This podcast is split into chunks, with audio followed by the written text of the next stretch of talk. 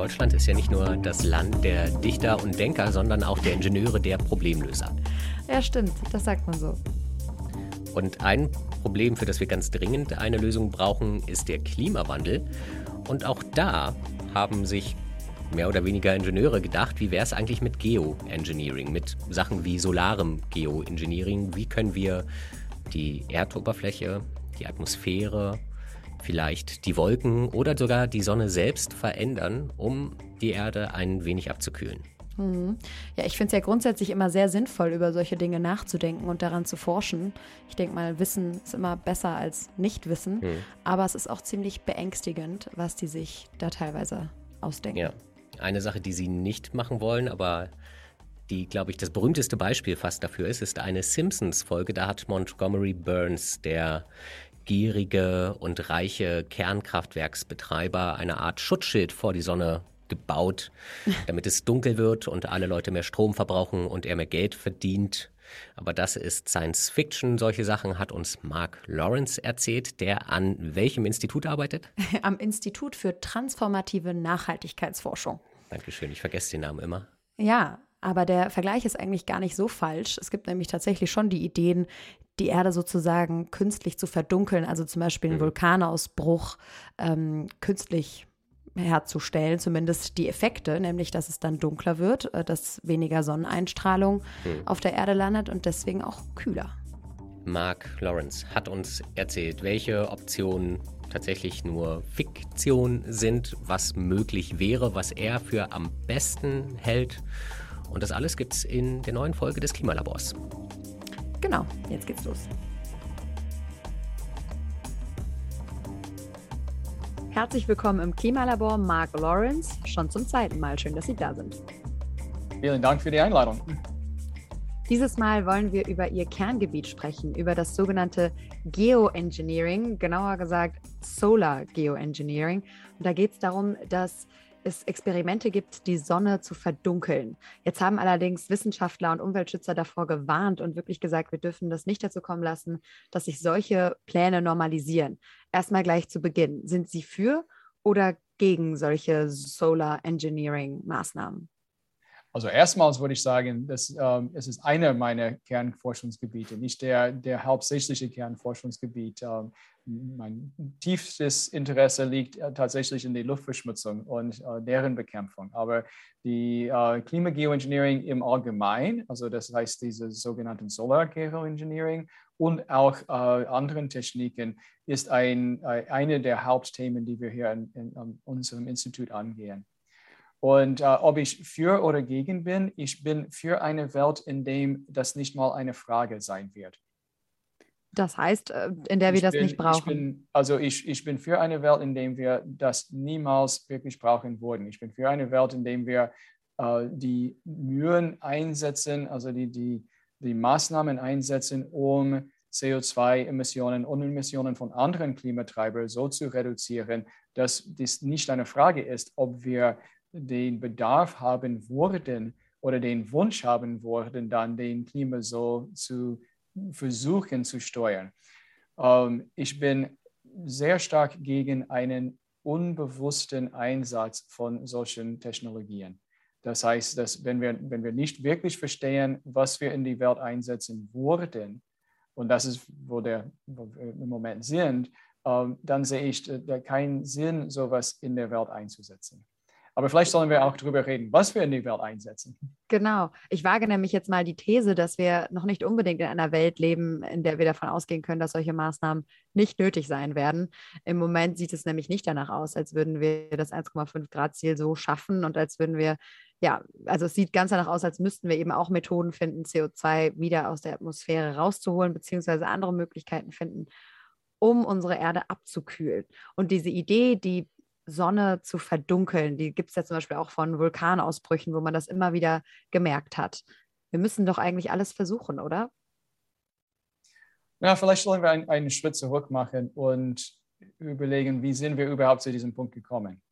Dass wir darüber reden, Maßnahmen zu ergreifen, die wir relativ wenig verstehen und wogegen einen relativ großen ähm, gesellschaftlichen Widerstand schon besteht und noch stärker sein könnte.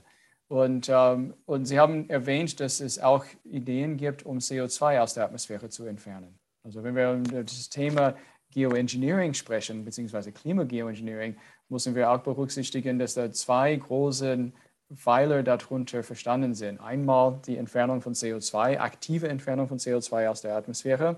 Und das andere ist eine absichtliche Abkühlung der Erdoberfläche. Das nennt man manchmal solare Geoengineering. Diesen Begriff mag ich eigentlich nicht, weil es ist nicht passend. Wir basteln nicht an die Sonne herum. Also solare Geoengineering würde eigentlich heißen, dass wir mit der Sonne etwas machen, sondern die Idee ist von vielen vorgetragen oder von vielen ähm, reingebracht, dass wir etwas mit dem Sonnenlicht machen oder auch, dass wir etwas mit, den, äh, mit der äh, Infrarotstrahlung von der Erde machen, um dass es dann leichter durch die Atmosphäre oder stärker durch die Atmosphäre durchgeht. Und daher nenne ich diese lieber einen sogenannten Strahlungsantrieb Geoengineering. Furchtbarer Name, wenn wir mit den Öffentlichkeit sprechen. Der Name wird immer länger. Es. Aber es ist ein Wissenschaftler, mit dem Sie sprechen.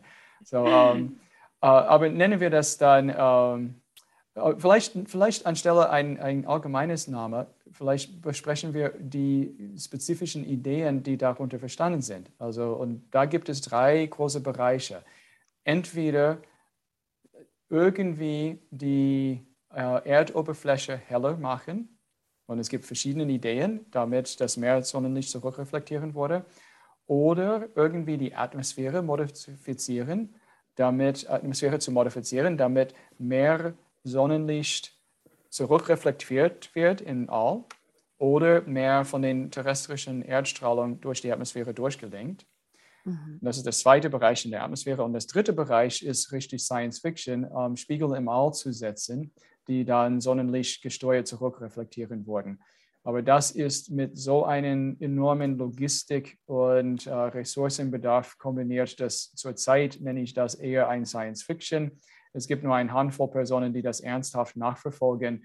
Das wird in Modellen verwendet ähm, als Technik, weil in, in, Klimamodellen ist das eine ganz einfache Technik, in die, in die Modell einzusetzen, um zu sehen, wie die Erde darauf reagieren würde. Aber es das heißt, dass es lange, lange, lange hin wäre, bevor das überhaupt möglich wäre. Und daher würde ich das ausschließen und nur über die atmosphärische Techniken und über die Erdoberflächetechniken sprechen.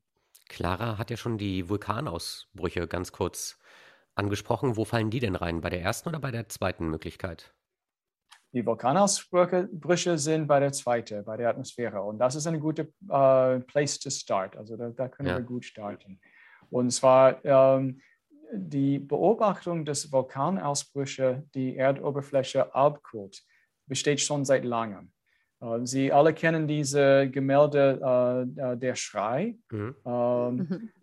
und diese Gemälde kamen zu einer Zeit, wo dann nach, ein, ein, äh, nach dem Krakatau-Vulkanausbruch ähm, die, das, das Himmel so anders gefärbt war und auch die Erdoberfläche so abgekühlt war, dass, ähm, dass Edward Munch dann das, diese, diese äh, Furcht zu der Natur darstellen wollte in dieser Reaktion, der, der, der Mensch, die äh, diese Schreipose eingeht.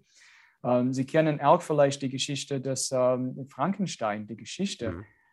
Her, äh, der, der, Ursprung davon war, dass äh, Mary Shelley und ein paar anderen einen Schreibsommer organisiert hatten. Und ähm, das war auch nach dem Vulkanausbruch. Und sie hatten eigentlich kaum einen Sommer. Es war ein Jahr ohne Sommer. Und diese, diese furchtbare äh, Gefühl von sie, dieses beklemmende Gefühl, dass sie keinen Sommer hatten, führte auch zu dieser relativ dunklen Geschichten, die daraus gekommen sind, wie Frankenstein. Weil diese Aschewolke, ähm, die den Himmel bedeckt, oder?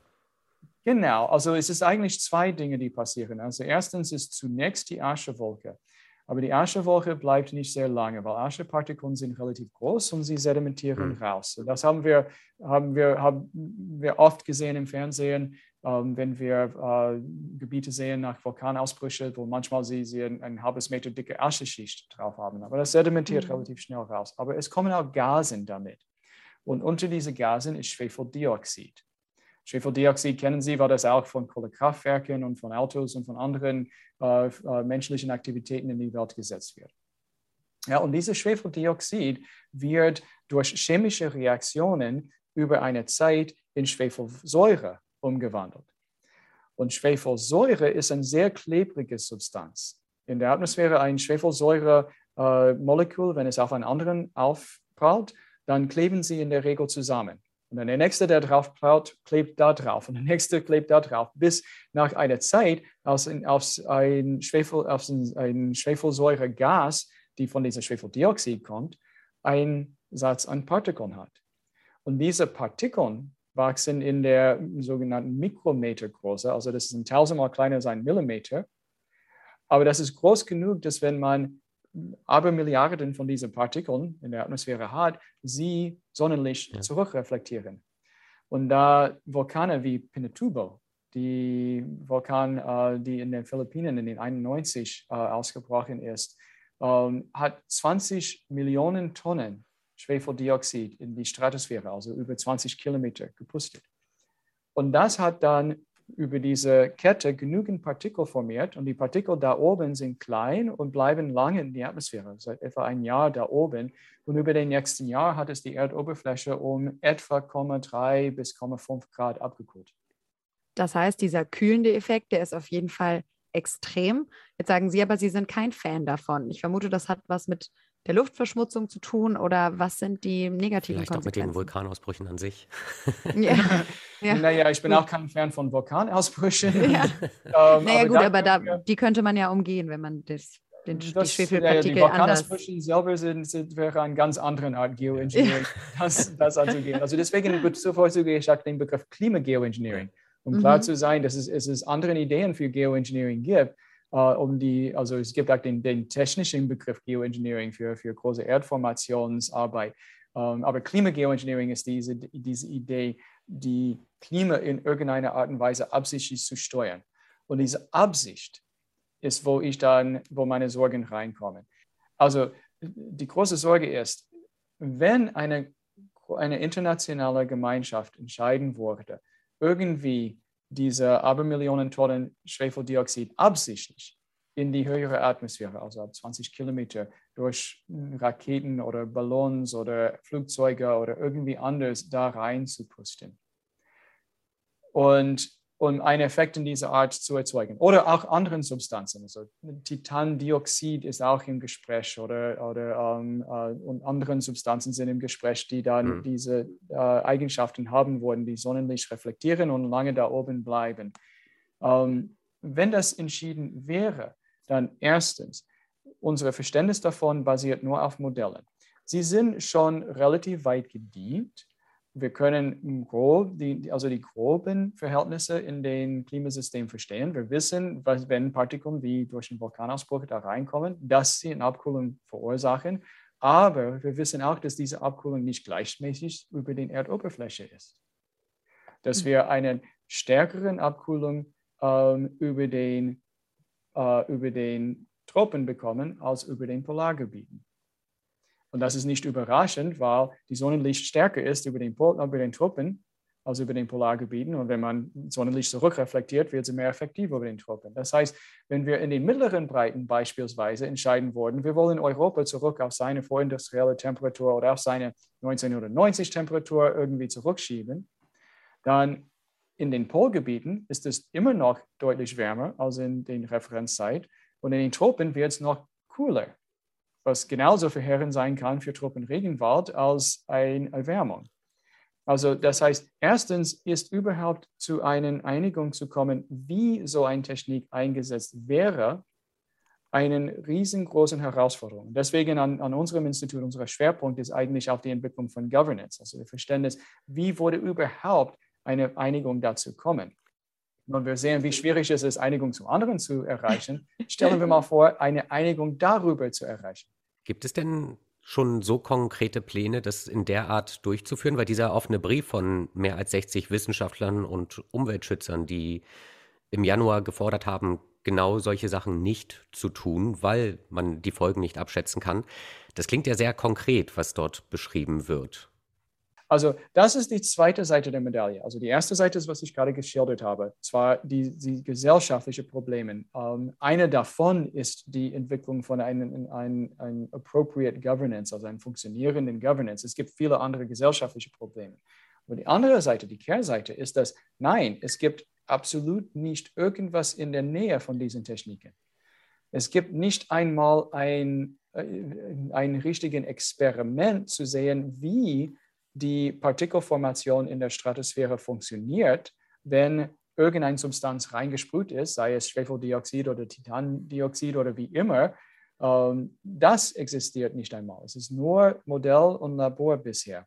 Und diese und ein Teil der Grund, weshalb das nicht existiert bisher, ist, dass ein starkes gesellschaftliches Widerstand gegen solche Experimenten sind.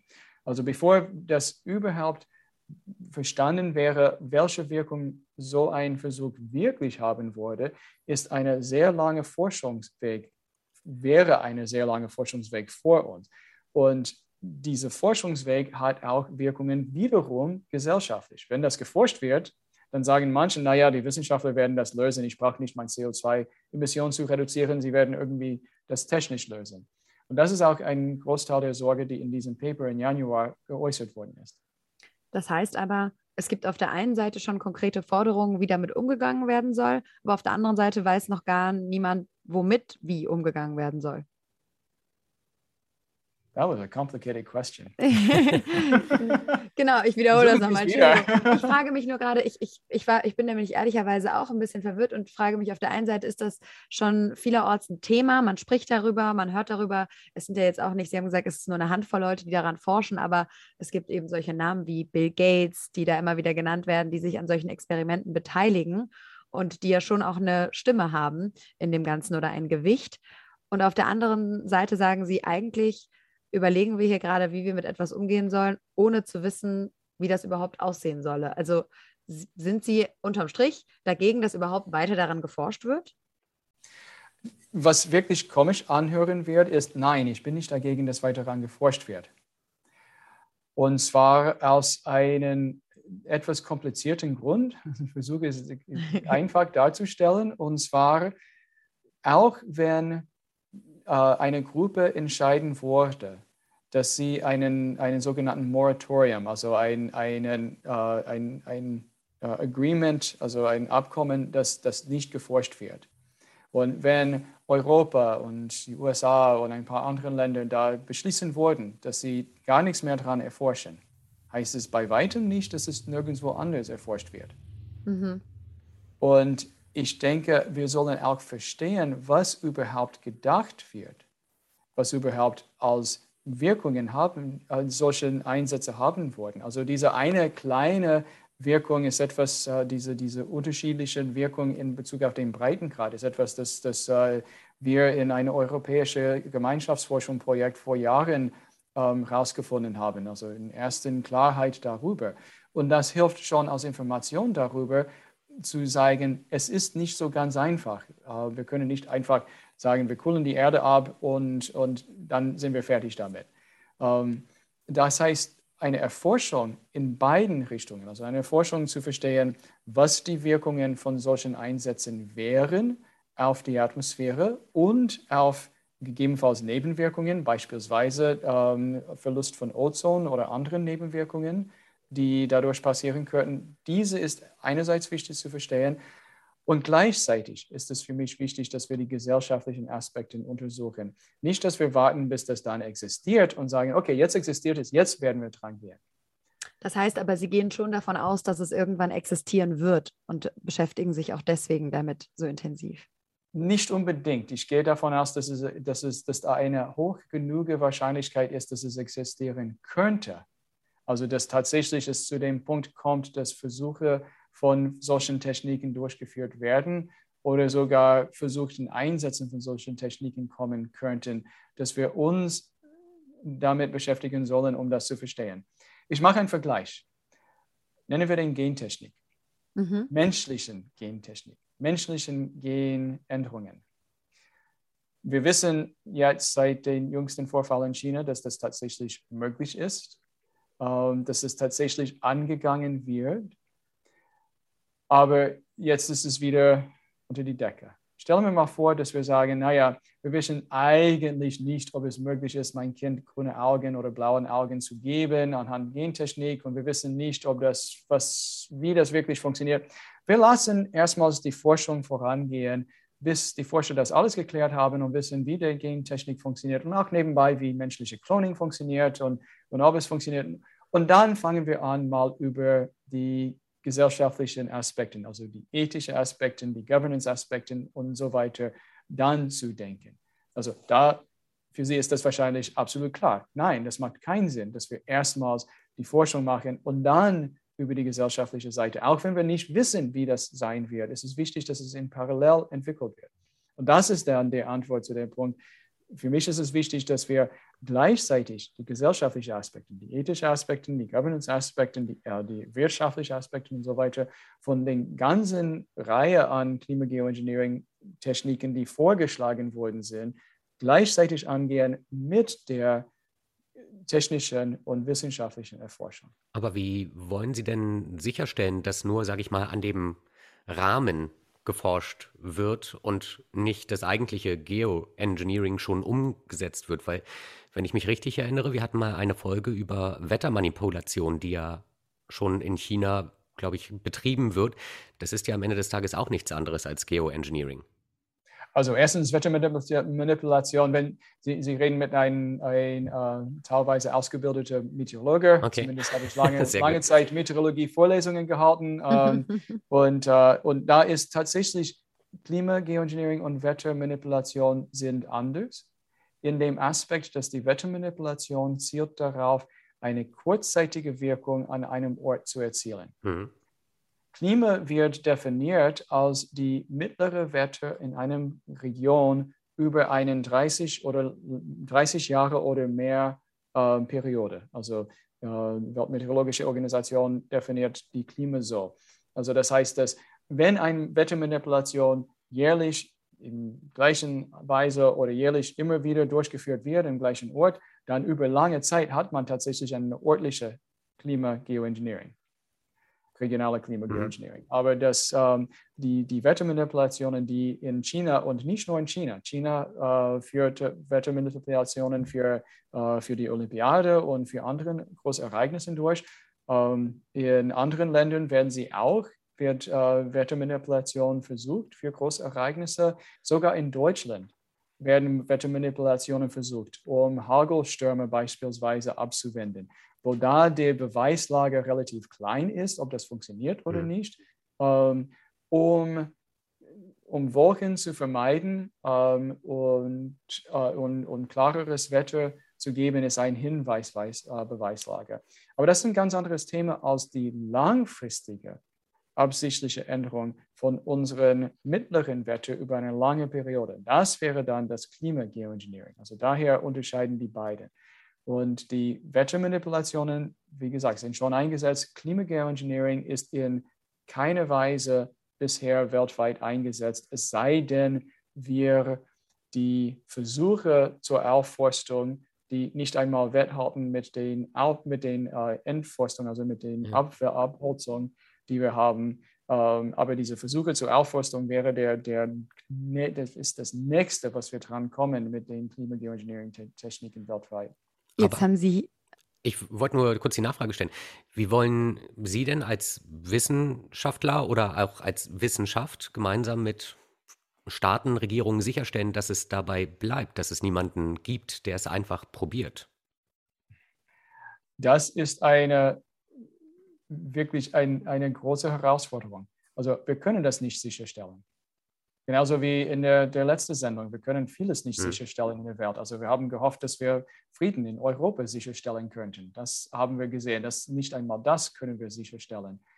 Wir wollen versuchen aber zumindest mal, dass die Wahrscheinlichkeit von Einsätzen von solchen Techniken mhm ohne ein tiefes Verständnis dafür zu haben und ohne auch ein internationales Abkommen über deren Einsatz reduziert wird. Wir können es nicht verhindern, aber wir können die Wahrscheinlichkeit reduzieren. Wir können dann durch erstens den Verständnis, was überhaupt dadurch passieren wurde, durch solche Techniken, ähm, ein, ein, ein besseren Verständnis, dafür erwecken, ist das etwas, das breitflächig gewünscht ist. Und zweitens, durch, den, äh, durch die Informationsverbreitung und durch Dialogen und durch Austausch und durch einen, eine gemeinsame Verständnisentwicklung mit den entscheidenden Instanzen, also mit dem äh, Weltklimarat, also mit den, äh, mit den United Nations Environmental Program, also UNEP und so weiter, also die UN-Umweltbehörde.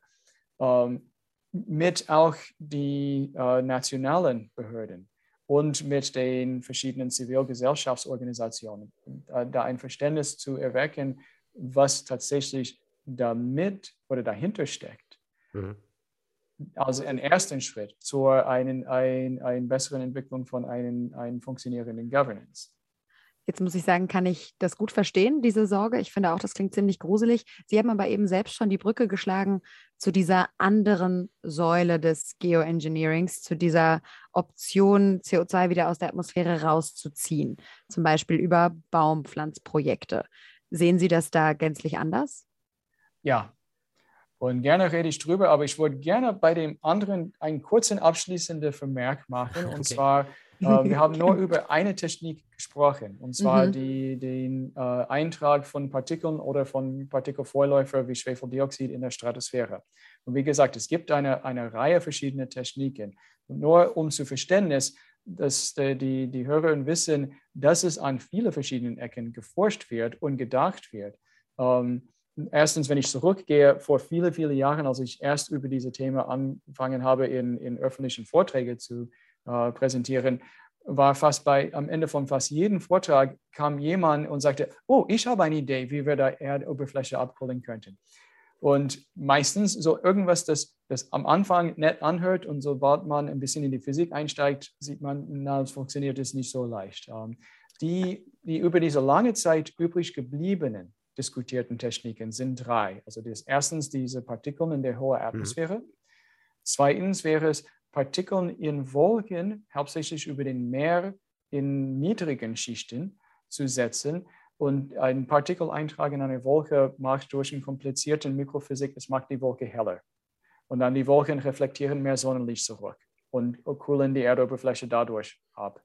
Und mhm. das dritte ist dann die Idee, in Zierenwolken, also in etwa acht bis zehn Kilometer Höhe, Partikel einzutragen. Aber sie machen die Wolken nicht heller, sondern sie machen die Wolken dünner. Sie führen dazu, dass die Wolken äh, raus, äh, also das Niederschlag aus den Wolken rausfällt und weniger von diesen Zieren da sind. Die Zierenwolken äh, ne, äh, absorbieren bevorzugt die Erdinfrarotstrahlung. Und Zierenwolken funktionieren sehr ähnlich wie Treibhausgase, dass sie die Infrarotstrahlung absorbieren und schicken einen Teil davon wieder zurück auf die Erde.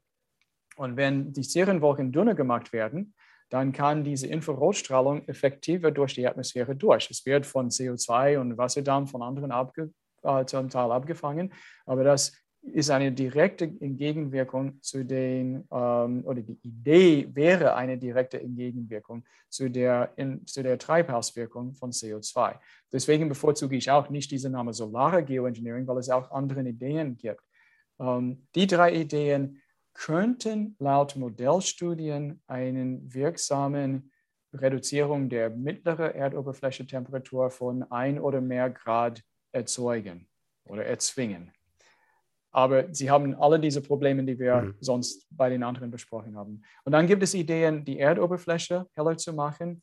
Diese schließe ich in der Zwischenzeit aus, weil die Nebenwirkungen in der Größe, in der man das einsetzen musste, um einen wirksamen, also einen klimawirksamen Wirkung zu haben, also mehr als ein Zehntel Grad Abkühlung, dann würden sie zu solchen Nebenwirkungen führen, dass die wirklich nicht vernünftig dran zu denken sind.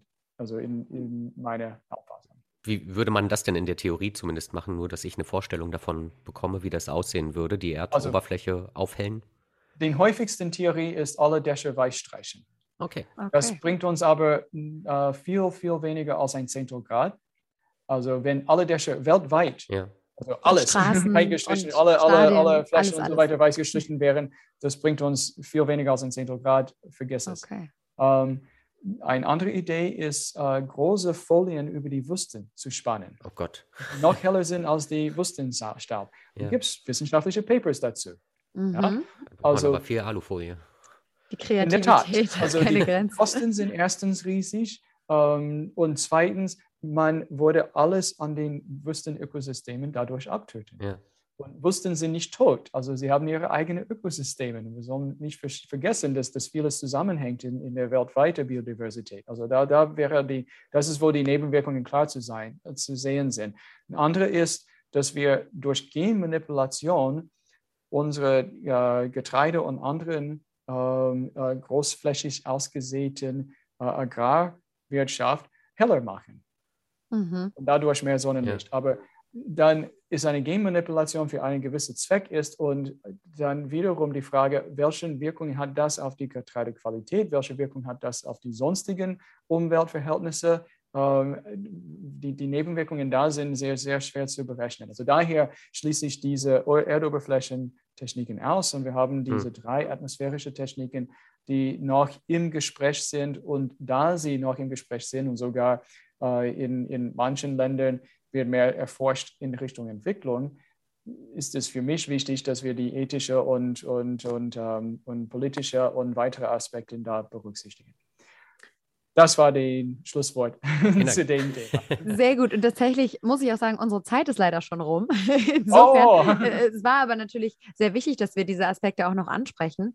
Und vielleicht können Sie uns ein Statement noch zu den Optionen geben, Atmosphäre wieder aus, äh, CO2 wieder Atmosphäre rauszuziehen, ähm, dass wir dazu einmal noch Ihre Meinung hören und dann müssen wir leider Schluss machen. Ja, aber gerne. Und dann vielleicht haben wir eine Folgesendung dazu Ja, äh, irgendwann, weil das ist, wo es wirklich interessant wird. Also CO2 dann brauchen aus wir der auf jeden Atmosphäre Fall zu eine. entfernen. Ja, ja.